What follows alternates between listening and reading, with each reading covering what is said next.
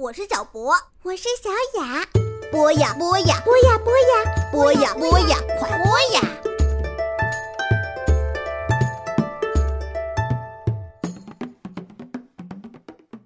小朋友们，大家好，欢迎走进我们今天的博雅小学堂，我是你们的老朋友大宇哥哥。上节课当中呢，大宇哥哥给大家说过。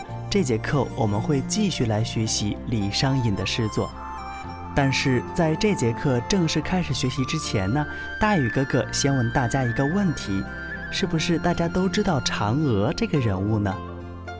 没错，在今天的课堂当中啊，大宇哥哥为大家带来的这篇李商隐的诗作的名字就叫做《嫦娥》。那么。究竟李商隐笔下的嫦娥跟我们大家所熟知的嫦娥是不是一个样子的呢？那么接下来就正式开始我们这一节课堂的学习。嫦娥，云母屏风烛影深，长河渐落晓星沉。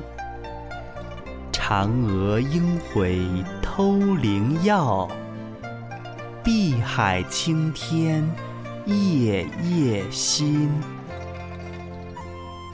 首先，我们先来了解一下第一句“云母屏风烛影深”。在这里呢，“云母屏风”是指装饰华美的屏风。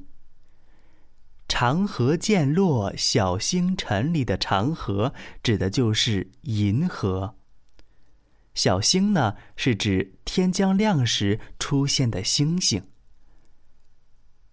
嫦娥应悔偷灵药，灵药就是指嫦娥所偷取的长生不死的药。碧海青天夜夜心。碧海青天在这里是指辽阔宽广的空间，夜夜心指的就是夜夜追悔的心。好，接下来呢，我们就共同来走进嫦娥的故事。传说射日英雄后羿向西王母求得了不死的灵药，但那灵药却被妻子嫦娥偷偷的服下。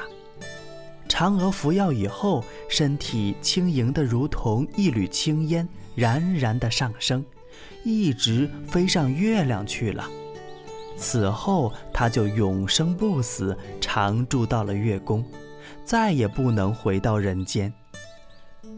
这首诗里有镶着清透云母石的屏风，有摇曳着幽深的蜡烛光影。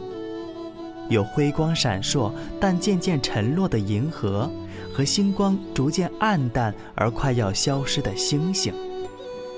有那不得了的神奇灵药，有深碧辽阔的海和广大暗清的天。冰清水冷中，烛影深深，映照在晶莹的云母屏风上，而窗外。长长如带的银河渐渐沉落天边之后，星辰也逐渐隐没天际。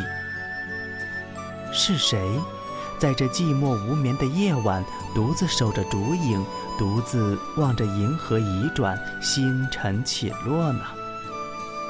原来是那飞升至月宫的美人嫦娥呀！嫦娥呀，嫦娥！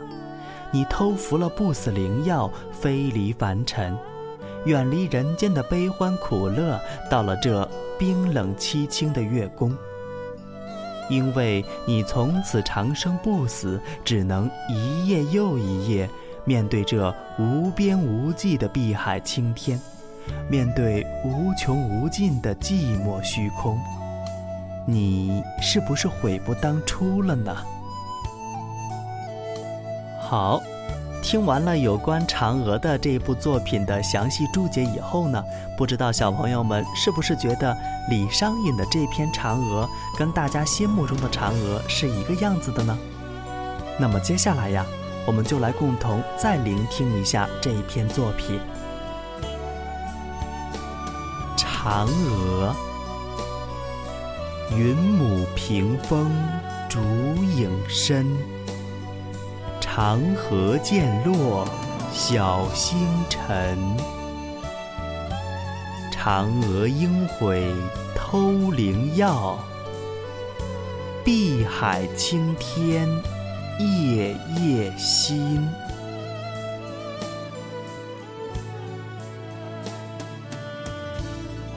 好，以上呢就是我们今天的博雅小学堂中的所有内容。感谢小朋友们的收听和学习，我是你们的老朋友大宇哥哥，下节课我们不见不散。